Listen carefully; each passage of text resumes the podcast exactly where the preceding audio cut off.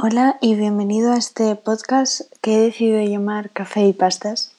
Espero que te guste porque es un poco hablar sobre mi experiencia de vida en mis cortos años.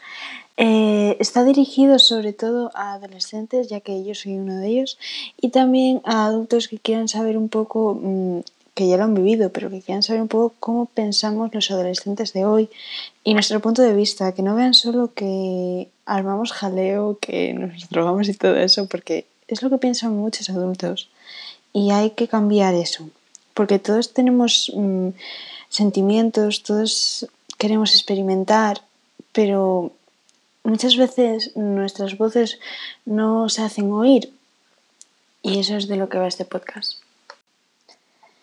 Bien, hoy vamos a hablar sobre el miedo. El miedo es un sentimiento que, según la RAE, es una sensación de angustia provocada por la presencia de un peligro real o imaginario. Eh, pero también hay muchas otras definiciones. Por ejemplo, para mí el miedo es sentirme angustiada, no poder respirar, eh, no sé explicarlo bien, la verdad. El miedo es algo que te paraliza, algo que hace sentir que no vales. Hay muchos tipos de miedo, desde luego. ¿A qué tienes miedo? Una pregunta que todos nos hemos hecho alguna que otra vez, yo al menos más a menudo de lo que quisiera reconocer.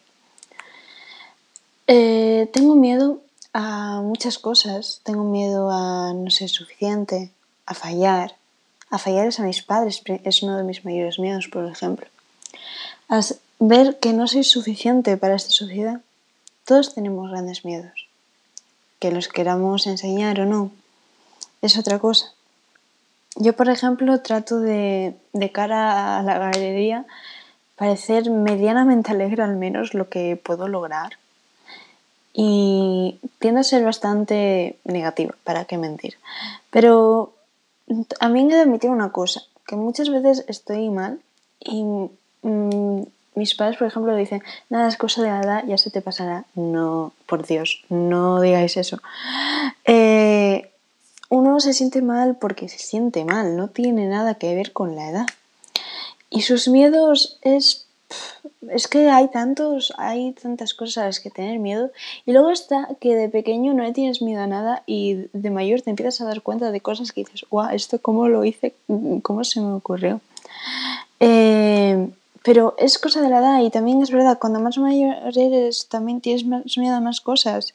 Y a veces hay que recordar a ese niño que se tiraba por, por el suelo a veces y se raspaba las rodillas. Yo de, pequeña me acuerdo que tenía las rodillas llenas de moratones. Nunca tuve las piernas sin un moratón al menos. Y es algo que recuerdo con cariño Mm, no sería yo si no hubiera tenido las rodillas ahí con un montón de maratones. Pero ahora ya empiezas a tener miedo a más cosas. Ya, por ejemplo, el tema este del coronavirus era algo al que todos teníamos un montón de miedo. por ejemplo, tenía miedo por mis abuelos, por mis padres, que ya son algo mayores. Pero, no sé, esto es mm, para mí más que un sentimiento. Es una angustia, mm, la sensación de que vas a perder el control, a veces por un miedo. Eh, pero tenemos que intentar sobrellevarlos más o menos, como podamos. es más fácil decirlo que hacerlo, también es verdad. También tienes miedo, por mi parte, a no encajar. Yo tenía mucho miedo a no encajar. Eh, yo con mis amigos no solía encajar. Eh, era muy tímida, no hablaba.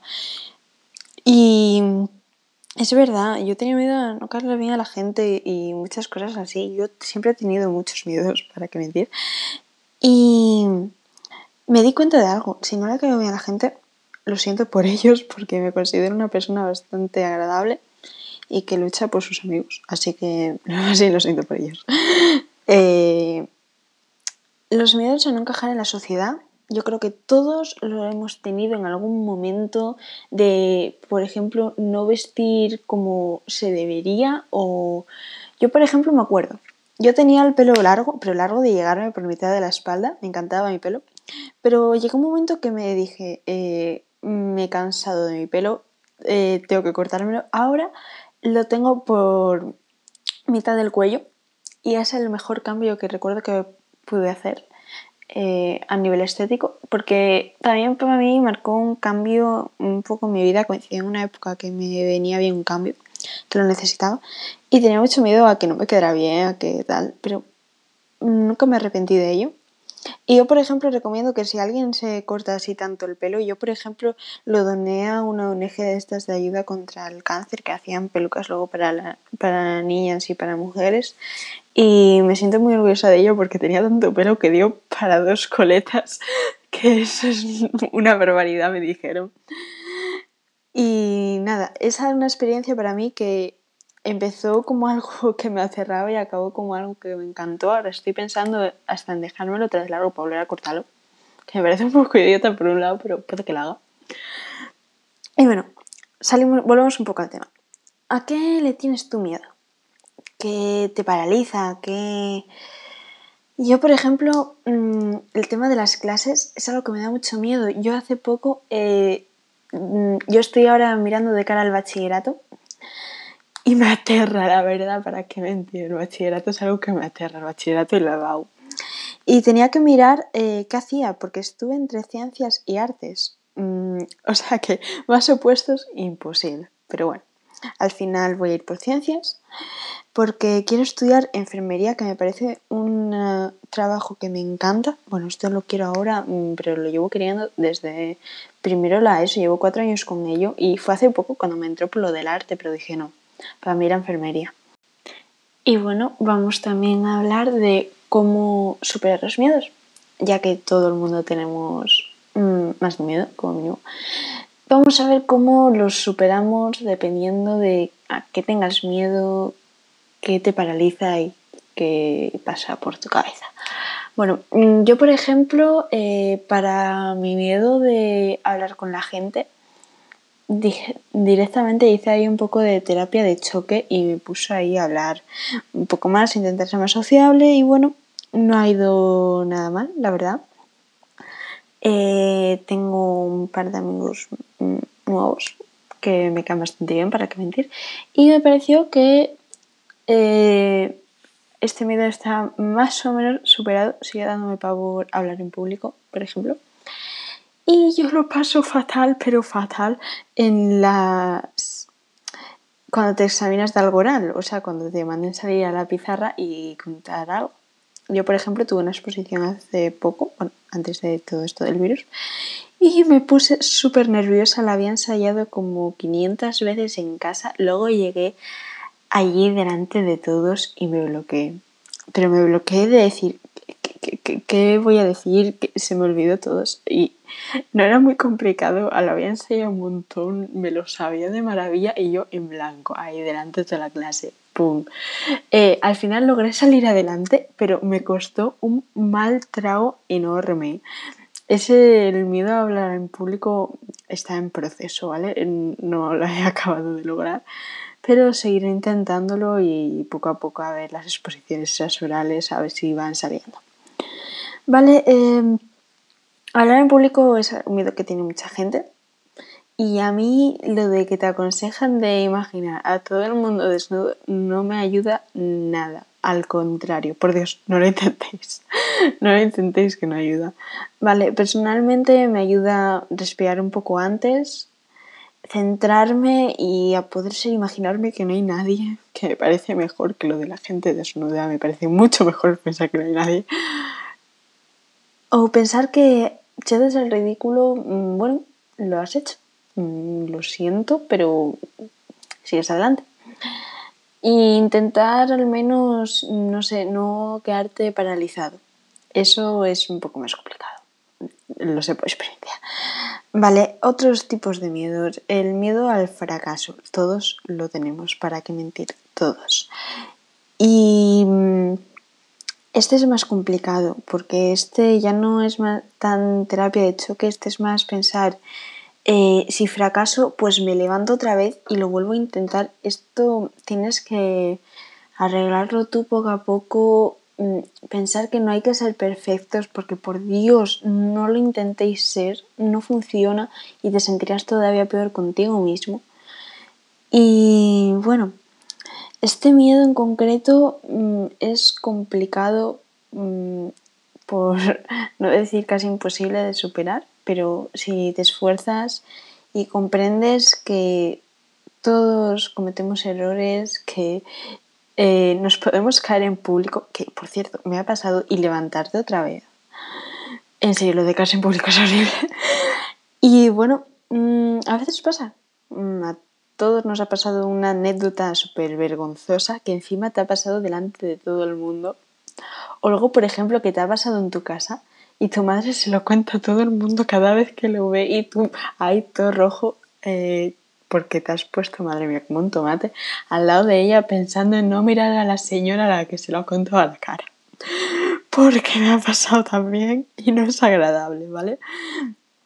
Y bueno, pero esas anécdotas mm, al final te hacen gracia a ti también. Al final.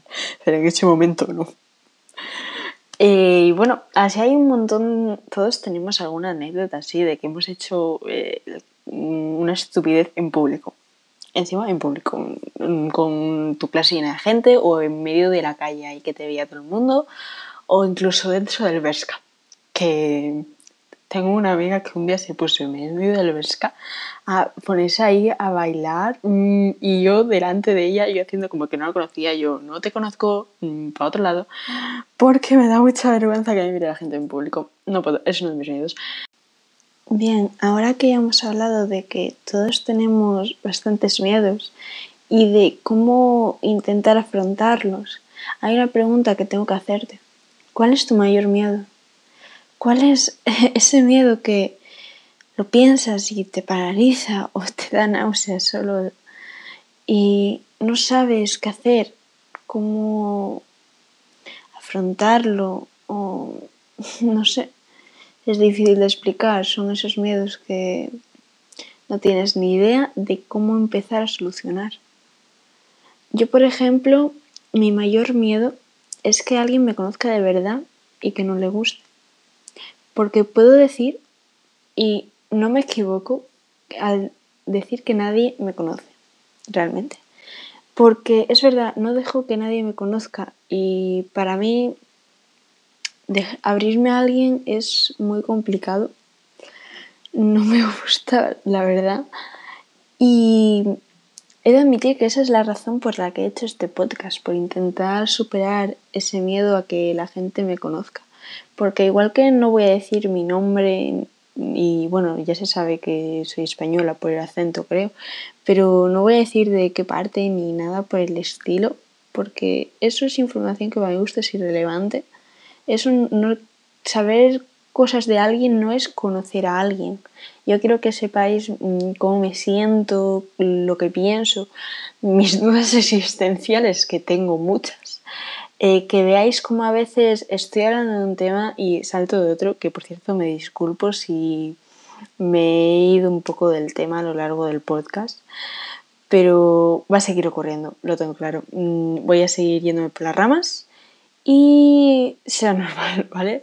Porque mm, una persona de normal cuando está pensando en sus cosas, en sus sentimientos, emociones y todo, eh, se va por las ramas, se va para otros temas, porque me pasa y creo que os pasa a vosotros también, porque si no tenéis dudas no estaríais escuchando esto, si no tenéis preguntas no estaréis escuchando eso. Y me parece muy importante, mm, no sé, intentar que conozcáis a esta persona que soy e intentarlo al menos no sé si al final acabaré un poco, mm, no sé, un poco angustiada por que alguien me conozca, pero al menos me parece que este tipo de terapia de choque, que es para mí este podcast, me, ayudará un poco. O al menos eso espero, a decir verdad. Y que si ya de paso ayuda a alguien más, mm, ya sería increíble. Mm, por favor. Mm, y bueno, tampoco sé mucho más que decir hoy porque es el primer episodio y tampoco... Solo quiero agradecer a quien haya estado escuchando estos minutos, porque la verdad es que estar escuchando a un adolescente con dudas, con miedos y tantos minutos, de admitir que es para aplaudirte, la verdad, porque he soltado alguna que otra chorrada. Bueno, ya dándote estas gracias, me despido y espero que os haya gustado Café y Pastas.